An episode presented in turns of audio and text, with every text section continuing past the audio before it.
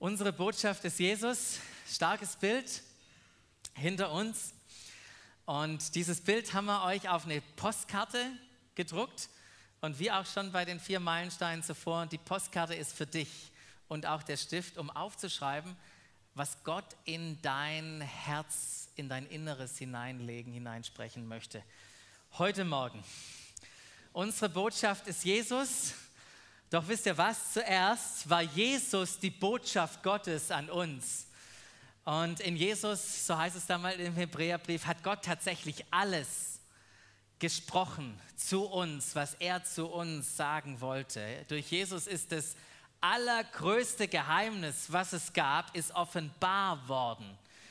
Durch Jesus. Diese Botschaft ist unbeschreiblich kraftvoll und da braucht man nicht irgendwie eine besondere Rhetorik, spezielle Argumente, kluge Worte oder Überredungskunst, damit diese Botschaft durchkommt. Diese Botschaft von Jesus, die wirkt in sich selbst. Und diese Botschaft hat Kraft. Sie verändert uns und unser Leben. Und diese Botschaft, das Evangelium, das hat eine unglaubliche Breite. Ja, es umfasst alles. Das ganze Universum ist mit dieser Botschaft, ist Empfänger dieser Botschaft. Und diese Botschaft, das Evangelium, das hat eine unglaubliche Tiefe. Es beeinflusst unser ganzes Leben. Und ich wünsche mir, dass wir als Gemeinde diese Breite und diese Tiefe dieser Botschaft immer mehr entdecken. Und wenn ich über Entdecken spreche, da fällt mir eine Geschichte ein, die vor einer längeren Zeit schon gespielt hatte. In der Hauptrolle ist ein Christ, der damals noch zur Zeiten des Eisernen Vorhangs in Russland gelebt hat, zu einer Zeit, an dem es noch verboten war, dass Christen sich treffen. Aber dieser Jesus-Nachfolger hat sich auf den Weg gemacht zu einem geheimen Treffen, um sich mit anderen Jesus-Nachfolgern da zu treffen und es kam, wie es kommen musste. Er wurde von der Polizei angehalten, die ihn gefragt hat, wohin er denn auf dem Weg ist. Puh, jetzt war er im Dilemma. Im Dilemma, weil er erstens sich lügen wollte und zweitens wusste, wenn er jetzt sagt, wo, wo er auf dem Weg ist, dann gibt es richtig Ärger, die nehmen ihn gleich mit. Und plötzlich kam ein Gedanke des Himmels in seinen Kopf und er antwortet, ich bin auf dem Weg zum Familientreffen. Unser ältester Bruder ist gestorben und wir besprechen heute sein Testament. Und jedes Mal, wenn wir zusammenkommen, Leute, hier im Gottesdienst oder in Gemeinschaftstruppen oder wir uns eins zu eins treffen, wir reden über das Testament. Das Testament. Warum Testament? Weil Jesus gestorben ist. Und wir reden alle drüber, weil wir alle in seinem Testament berücksichtigt wurden.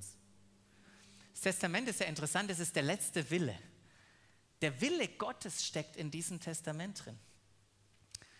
Und das, ein Testament beinhaltet ein Erbe, das uns betrifft. Und das ist das Coole beim Testament. Da haben wir nichts dafür tun müssen. Es wurde etwas für uns getan. Etwas ist mit Jesus passiert und das hat jetzt Einfluss auf unser Leben. Und ich weiß nicht, ob du schon mal vom Notar so einen Brief bekommen hast, dass jemand gestorben ist und du etwas zu erben hast und du überlegt hast, trittst du jetzt dieses Testament an oder nicht? Ich kann dir sagen, bei diesem Testament es ist vollkommen gut. Es sind nur gute Nachrichten, es gibt keine negativen Überraschungen. Gute Nachrichten, die etwas mit dir zu tun haben, Wahrheiten, die da drin stecken, die dein Leben komplett neu positionieren und die dich befähigen, in diesem neuen Leben zu leben. Und diese Wahrheiten, die da drin stecken, die brauchen wir für unser Leben, aber nicht nur für uns, die brauchen wir auch, um den Auftrag zu erfüllen, mit dem Jesus uns beauftragt hat. Jesus betet in einem absolut faszinierenden Gebet, kennen wir, heißt hohepriesterliches Gebet in Johannes 17. Da betet er in Bezug auf unsere Sendung folgendes, da heißt es, ich bitte dich nicht. Also, für was Jesus nicht bittet. Das kommt mir nur gerade spontan, wenn ich bete, ich bitte meistens für die Sachen, aber er bittet uns, er bittet den Vater nicht etwas zu tun. Was zu tun? Sie, und er meint damit uns, aus der Welt herauszunehmen. Bittet er nicht. Aber ich bitte dich für was anderes. Sie von dem Bösen, vor dem Bösen zu bewahren. Warum? Weil sie nicht zur Welt gehört, sagt er da. So wenig wie ich, Jesus, zur Welt gehöre. Und, und wie soll das funktionieren, sie vor dem Bösen zu bewahren? Sagt Jesus, heilige sie durch die Wahrheit. Ah, heilige durch, sie durch die Wahrheit. Das ist irgendwie der Schlüssel dafür, sie vor dem Bösen zu bewahren. Da heißt es weiter, dein Wort ist Wahrheit. Das, was du sagst, die Botschaft von dir ist Wahrheit. So wie du mich in die Welt gesandt hast, so sende ich auch Sie, die hier heute Morgen sitzen oder im Livestream sind, in die Welt. Wunderbare Stelle. Und es gibt ein Gleichnis in unserer Doxadeo Family, das wir immer wieder erzählen, um uns daran zu erinnern, was diese Botschaft, was diese Wahrheit ist und warum sie so wichtig ist. Das Gleichnis geht auf ein Erlebnis zurück, welches Alan, derjenige, der Doxadeo vor über 25 Jahren begonnen hat, hatte mit seinem Hund hatte. Das Gleichnis ist das Gleichnis der Flöhe. Und einige kennen das Gleichnis. Aber ich kann nicht über Vergangenheit und acht Meilensteine reden, ohne dieses Gleichnis irgendwo aufzubauen äh, einzubauen. Von dem her bekommt ihr jetzt das Gleichnis der Flöhe zu hören. Ellens Hund war befallen von Flöhen. Und weil dem so war, hat er seinen Hund genommen, sich mit ihm hingesetzt und hat versucht, den Hund durchzukämmen, hat angefangen hier am Kopf und hinter den Ohren und versucht, sich bis zum Schwanz durchzuarbeiten. Und während er da beschäftigt war, kam ein Freund vorbei und hat ihn gefragt, was, was machst du denn da? Ja, also das ist ja mein Projekt. Ich versuche meinen Hund von Flöhen freizusetzen. Und dann sagt er, aber warum machst du das so umständlich? Geh doch in den, in den Laden und kauf dir ein Flohhalsband für den Hund. Flohhalsband für den Hund. Keine Ahnung, wie das funktioniert. Er hat sich auf jeden Fall aufgemacht, ist in den Laden gegangen, hat dieses Hundeflohhalsband gekauft, es dem Hund umgelegt und nach drei Tagen waren die Flöhen weg, Flöhe weg. Wow, fantastisch, was da passiert ist. Ich habe nur keine Ahnung, hat der Ellen gesagt, wie das passiert ist. Und als er wieder seinen Freund gefragt hat, hat er gesagt, sag mal, wie ist das denn passiert? Woher wusste denn der Floh am Schwanz des Hundes, dass der Hund um seinen Hals ein Flohhalsband hat? Seht, das ist ganz einfach. In dem Flohhalsband ist ein Puder. Jedes Mal, wenn der Hund sich bewegt, geht das Puder aus dem Halsband raus, geht auf die Haut, durch die Haut ins Blutsystem und dann äh, zirkuliert es im Blutsystem des Hundes und wenn der Floh im Schwanz den Hund beißt, dann stirbt der Floh und der Hund lebt. Und als wir das gehört haben und verstanden haben, haben wir Johannes 17 verstanden. So wirkt Wahrheit in uns. Es schafft ein Immunsystem in uns, dass wenn wir in die Welt gehen, die Welt uns nichts anhaben kann, sondern wir aufgrund der Wahrheit in uns leben dürfen und gestalten dürfen.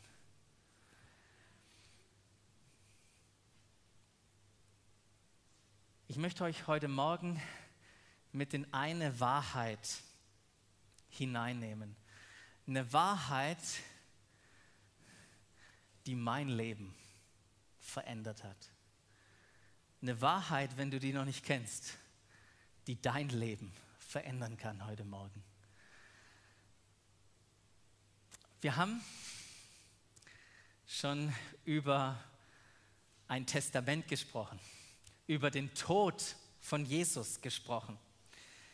Doch wisst ihr was? Jesus war nicht der Einzige, der vor 2000 Jahren am Kreuz starb.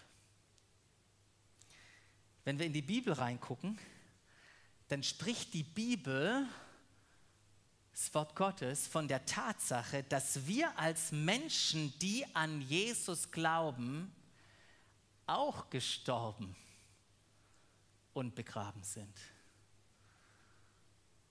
Wow, happy day. Was für eine gute Botschaft. Sie wird gleich noch gut, warte ab. Aber diese Entdeckung in der Bibel, dass wir auch gestorben und begraben sind, ist eine der wichtigsten Entdeckungen, die du und ich am Anfang unseres Lebens mit Gott haben dürfen. Diese Entdeckung. Selbst tot und begraben zu sein. Wenn ich davon rede, dann rede ich nicht nur einfach von einer netten Metapher oder einem Bild, das da verwendet wird. Ich rede von einem Ereignis, von einer Realität, die für uns erlebbar ist. Und Paulus erklärt uns diese Wahrheit und das dahinter steckende Prinzip und so weiter im Römer Kapitel 6 und verwendet, indem er es erklärt, dreimal das Wort Wissen. Dreimal wird das Verb Wissen in diesem Abschnitt verwendet. Und das Wissen hat, auch wenn wir es im Deutschen meistens mit dreimal Wissen übersetzen, jeweils ein anderes griechisches Wort. Und das werden wir miteinander auch entdecken. Das erste Mal, wenn Paulus von Wissen redet, spricht er in Römer 3, 4. Und Paulus fordert dich und mich mit einer Frage heraus und sagt, oder wisst ihr nicht? Oder wisst ihr nicht, was es heißt, auf Jesus Christus getauft zu sein? Wisst ihr nicht, dass wir alle durch diese Taufe mit einbezogen worden sind in seinen Tod? Und im nächsten Vers bestätigt, uns noch, bestätigt Paulus uns nochmal diese Wahrheit und erklärt auch, wie wir denn zu dieser Realität des Todes kamen. Da heißt es nämlich in Vers 4, durch die Taufe sind wir mit Christus gestorben und sind daher auch mit ihm begraben worden. Wir sind mit Christus gestorben. Das ist, was Paulus uns fragt, dich und mich. Wisst ihr das? Oder wisst ihr das nicht? Ja, wie ist denn mit dir? Hörst du das heute zum aller, allerersten Mal? Hey, ich bin gestorben und begraben? Oder ist es eine Wahrheit, die du schon länger weißt? Ob wir es wissen oder nicht, genau darum geht es Paulus in diesem Wort auch. Das heißt buchstäblich in diesem, das Wissen hier, ob wir davon schon mal gehört haben oder nicht. Ob wir, ob wir es wissen und kennen, diese, diese Information. Oder ob uns das Wissen oder der Einblick fehlt oder es uns ehrlich gesagt auch egal ist, ob das so ist. Weißt du es? Weißt du das? Für Paulus ist diese, ist, ist das so entscheidend, diese fundamentale Frage zu stellen, weil er weiß, dass ein reifes Leben mit Gott als Überwinder nur dann möglich ist, wenn wir wissen, dass wir gestorben und begraben sind. Deshalb fragt er diese fundamentale Frage. Weil die Herausforderung ist, dass das nicht jeder weiß. Nicht jeder weiß das. Wisst ihr, Jesus ist nicht nur für all das gestorben, wo wir das Ziel verfehlt haben, wo wir mal gelogen haben ähm, oder egoistisch waren oder unser Glück in, in Dingen gesucht haben, die nichts mit ihm zu tun haben. Natürlich hat Jesus das getragen, aber er hat weit mehr getan, als uns nur davon zu retten. Ja, er hat uns erlöst. Und wisst ihr, von was er uns erlöst hat? Als Jesus am Kreuz starb, ist er dort nämlich nicht alleine gestorben. Es ist nicht nur ein geschichtlicher Moment von ihm, den wir ab und zu feiern, manche Leute nur an Ostern. Erlösung beinhaltet, dass wir selbst in diesem Moment, als er am Kreuz starb, mit einbezogen und beteiligt waren und selber gestorben sind. Du und ich sind mit ihm gestorben. Genauer gesagt, unsere alte Identität, unser alter Mensch, wie die Bibel das beschreibt, der ist mit ihm mitgestorben und begraben worden. Ja, dieser alte Mensch, der Einfluss auf unser Leben hat, hatte und uns gezwungen hatte, negative Dinge zu tun oder diese Wünsche, negative Dinge in unserem Herzen zu tragen. Und, und das hatte eine richtige Macht auf unserem Leben, der wir uns gar nicht entziehen konnten. Wir wollten es und haben es aber nicht geschafft. Und dieser Einfluss kam von Adam, vom ersten Menschen, der die Entscheidung getroffen hat, ohne Gott leben zu wollen. Und deshalb, weil wir von Adam abstammen, haben wir eben auch dort drüben angefangen, ohne Gott erstmal zu leben und müssen erst in dieses Leben mit Gott hineintreten. Und Jesus ist genau auch deshalb ans Kreuz gegangen, um diesen Einfluss des alten Menschen, des alten Bastis, uns davon zu befreien und diesem alten Leben ein Ende zu setzen. Und wenn jemand tot ist, Leute, habt ihr vielleicht auch schon gemerkt, dann ist finito, ja, ist, ist das Ding beendet. Ein Toter ist tot. Ein Toter hat keinen Einfluss mehr. Im nächsten Vers oder im gleichen Vers ist interessant, dass Paulus noch sagt, aber es ist noch viel mehr passiert, als dass wir gestorben sind. Lasst uns das angucken nochmal. Da heißt es, weil nun aber Christus durch die unvergleichlich herrliche Macht des Vaters von den Toten auferstanden ist, also Jesus ist nicht nur gestorben, sondern er ist auch auferstanden, heißt es, ist auch unser Leben neu geworden. Und das bedeutet, wir sollen jetzt ein neues Leben führen. Wir sind mit ihm gestorben, aber genauso sind wir auch mit ihm auferstanden, um jetzt ein neues Leben führen zu dürfen. Und es ist die Frage, reicht diese Information aus, wenn wir die haben, wenn wir es wissen? Oder braucht es mehr? Und ich finde es interessant, dass Paulus uns jetzt einen Schritt weiter führt in unserem Wissen, einen Schritt weiter in dieser Wahrheit, indem er in Vers 6 schreibt, was wir wissen oder die NGÜ übersetzt hier schon wunderbar mit verstehen. Was wir verstehen müssen, ist dies. Jetzt geht es nicht nur um eine Information einfach zu haben, jetzt geht es wirklich darum, es verstanden zu haben, es durchdrungen zu haben, durchdrungen zu haben, es zu begreifen. Ja, der Groschen muss gefallen sein. Kennt ihr das? Wo ihr dann plötzlich sagt, ah, jetzt habe ich es kapiert. Oder die Kinder sagen, endlich, Papa, hast du das jetzt verstanden und begriffen. Darum, es geht nicht nur um die Information, es geht um das Kapieren, das Durchdrungen haben. Und was müssen wir durchdrungen haben? Was müssen wir ah, verstanden haben? Und Paulus äh, sagt uns, was, was das ist. Da heißt es, der Mensch, der wir waren, als wir noch ohne Christus lebten. Wie war der Mensch? Oder was ist mit dem passiert? Der ist mit ihm gekreuzigt worden. Warum? damit unser sündiges Wesen unwirksam gemacht wird und wir nicht länger der Sünde dienen. Denn wer gestorben ist, ist vom Herrschaftsanspruch der Sünde befreit. Ah, jetzt weiß ich, warum ich gestorben bin und begraben wurde. Ich musste von dem Herrschaftsanspruch befreit werden. Das ist ja total positiv, zu sterben oder damals mit Jesus gestorben zu sein. Das hat mich in die Freiheit gebracht, in die Freiheit vor diesem Einfluss und vor uns, vor meiner alten Lebensweise. Und warum, warum Herrschaftsanspruch? Wisst ihr, die, die Sünde, die hatte einen legalen Anspruch auf unser Leben und hat uns gezwungen, wie, wie, wie Sklaven zu leben. Aber Jesus hat uns freigesetzt von diesem Einfluss der alten Identität. Unser alter Mensch ist gestorben und deshalb kann man ihn nicht mehr belangen.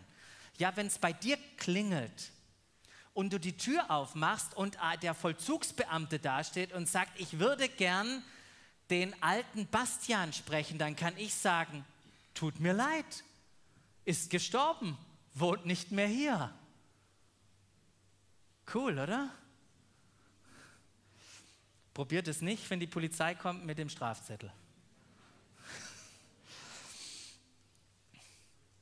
Das ist alles aufgrund unserer Verbundenheit mit Jesus Christus geschehen. Wir sind gestorben und begraben worden. Und wisst ihr was, wie wir in diese Wahrheit, wie wir diese aktivieren können? Das ist ganz einfach.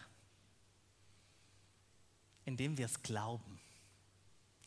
Indem wir es glauben. Wir haben da nichts gemacht. Gott hat die Initiative übernommen. Das nennen wir Gnade. Die Frage ist, wie wir darauf reagieren. Und wenn wir dem vertrauen, dann nennen wir das Glauben. Ja, aus Gnade durch Glauben allein. Es gibt noch ein drittes Wissen. Das kommt jetzt. Das dritte Mal, als Paulus das verwendet, ab Vers 8, da heißt es, und dass wir mit Christus gestorben und da wir mit Christus gestorben sind, vertrauen wir darauf, dass wir auch mit ihm leben werden. Wir wissen, ja, dass Christus, nachdem er von den Toten auferstanden ist, nicht mehr sterben wird. Der Tod hat keine Macht mehr über ihn. Das Wort für Wissen, was hier im Griechischen steht, das Wort Eido, das hat etwas mit Offenbarung und Erleben zu tun. Es geht um, um nicht nur das volle Verstehen hier, dieses Ah begriffen, sondern es geht darum, dass ich diese Wahrheit, dieses Ah, das war jetzt ein komisches A, dass ich das auch erlebe. Ja, wir sind davon überzeugt. Ich weiß es, ich bin mir sicher. Warum? Weil ich es an meinem eigenen Körper, in meinem eigenen Leben erlebt habe. Das ist dieses Wissen, dieses Überzeugtsein. Und ihr merkt schon, wie das von einer Information, von einem Wissen zu einem Begreifen, zu einem Überzeugtsein sich hin entwickelt hat. Darum geht es, Stück für Stück darin zu wachsen, in, diesem, in dieser Offenbarung, in dieser Wahrheit, das wirklich ähm, das aufzunehmen. Ähm, das zu verstehen, dass wir mit ihm verbunden sind und mit ihm begraben und, und oder gestorben und begraben sind. Da, darum geht es. Und, ähm, und es ist so entscheidend, Leute, weil erst wenn wir das wissen, dann können wir wirklich in der Freiheit leben, zu der wir auch bestimmt sind. Das passiert nicht einfach so, aber Wahrheit, das wissen wir auch, dass Wahrheit uns frei macht und das wünsche ich mir für jeden von euch heute Morgen. Wisst ihr, alles, was mit Jesus geschehen ist, darüber reden wir ja gerade, das ist auch mit dir geschehen. Und es hat Einfluss auf unser Leben. Wenn Paulus da weiter auch über Christus schreibt in, in Vers 10, das heißt es, denn sein Sterben war ein Sterben für die Sünde, ein Opfer, das einmal geschehen ist und für immer gilt. Und es gilt für dich. Und da heißt es weiter, sein Leben ist ein Leben für Gott. Das gilt genauso für dich. Und deshalb startet der nächste Vers, Vers 11, auch mit dem Wort dasselbe. Ja, dasselbe. Genauso in gleicher Weise gilt darum auch für euch. Was gilt für dich? Was gilt für uns? Es gilt, geht von der Tatsache aus. Aha, geht von der Tatsache aus. Von welcher Tatsache? Dass ihr für die Sünde tot seid. Geht von der Tatsache aus. Halte dich der Sünde für tot. Zähle dich zu den Leuten dazu, die das betrifft. Das, das griechische Wort hier, äh, logizomai, ist interessant, weil da wird unser deutsches logisch davon abgeleitet. Also, nachdem ich, Paulus, dir das alles erklärt hat, musst du einfach zur logischen Schlussfolgerung kommen, von der Tatsache ausgehen, dass du gestorben bist. Aber wisst ihr was, du bist nicht nur gestorben, sondern auch zum Leben gekommen, aber in Jesus Christus für Gott lebt. Geht von der Tatsache aus, dass ihr für die Sünde tot seid, aber in Jesus Christus für Gott lebt. Von dem Wissen zu einem Begreifen, zu einem absoluten Überzeugtsein. Das Überzeugtsein kann dein Leben verändern. Das Wissen allein tut es noch nicht.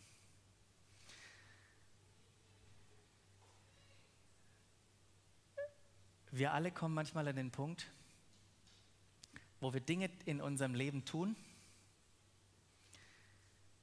die weit davon entfernt sind, dass wir darüber schreiben können, hey, das habe ich für Gott gemacht.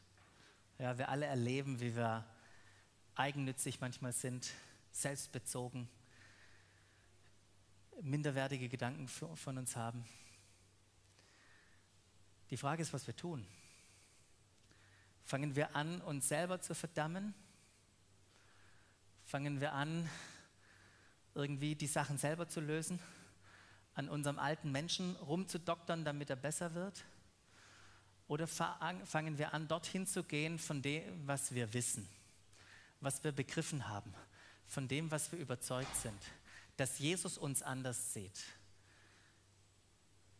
Jesus sieht eine neue Identität in uns. Er sieht uns als Gerechten. Und wenn ich anfange, das zu sehen, wenn ich anfange, davon überzeugt zu sein, dann fange ich an, ein anderes Leben zu leben. Begriffen? Ja, ja wunderbar dann sei davon überzeugt, das nächste Mal, wenn du in so einer Situation bist. Stell dich in die Wahrheit. Kannst du von dir sagen, aus Überzeugung, ich bin mit Christus gestorben und wurde mit ihm begraben? Kannst du das mit Überzeugung sagen? kannst du mit Überzeugung sagen, ich wurde mit ihm lebendig gemacht und bin in ein neues Leben mit Christus auferweckt. Kannst du das mit Überzeugung sagen?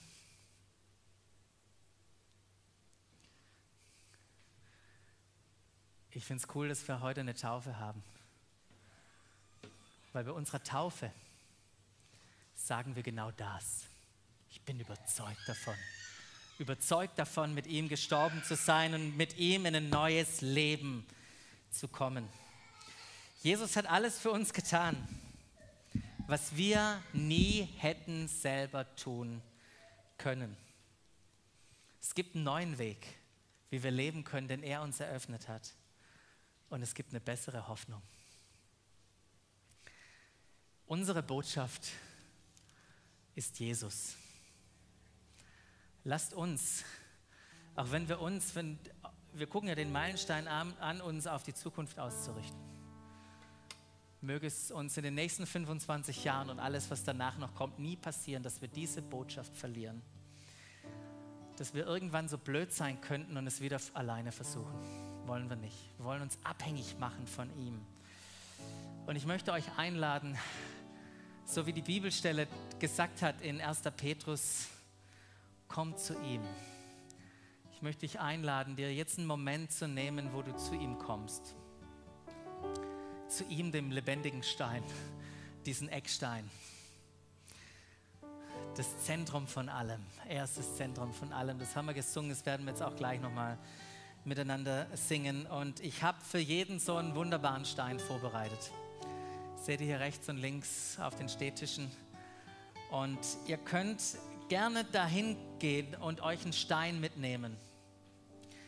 Ein Stein, der oh, vielleicht die Farbe von eurem Grabstein haben könnte irgendwann mal, je nachdem, was ihr davor habt, weiß nicht. Ich fand den ganz nett. Und ich habe meinen Namen drauf geschrieben. Wisst ihr, was ich mit dem Stein tun werde? Ich werde ihn schön an meinen Computer legen. Und ich werde, oder ich wünsche mir, dass der Stein zu mir redet und mich daran erinnert. Ich bin mit Christus gestorben. Ich bin mit ihm begraben worden. Und ich hoffe, dass der Stein mich noch an was weiteres erinnert. Ich bin lebendig gemacht worden. Und als lebendiger Stein habe ich die Entscheidung getroffen, mich auf diesen Eckstein draufzusetzen. Ich habe die Entscheidung getroffen, dass Gott mich nehmen konnte als lebendiger Stein und mich einbauen durfte in sein wunderbares Haus auf den Eckstein. Unsere Botschaft ist Jesus. Wir sind vollkommen abhängig von ihm. Und wenn du das nehmen möchtest, auch als nochmal als inneres Überzeugtsein, weil ich überzeugt bin, davon gehe ich hin und hole mir so einen Stein, schreibe meinen Namen drauf. Dann bist du herzlich eingeladen, das zu tun. Reflektier nochmal diese Botschaft. Und dann wollen wir nochmal aufstehen und das gemeinsam singen. Jesus, du bist das Zentrum.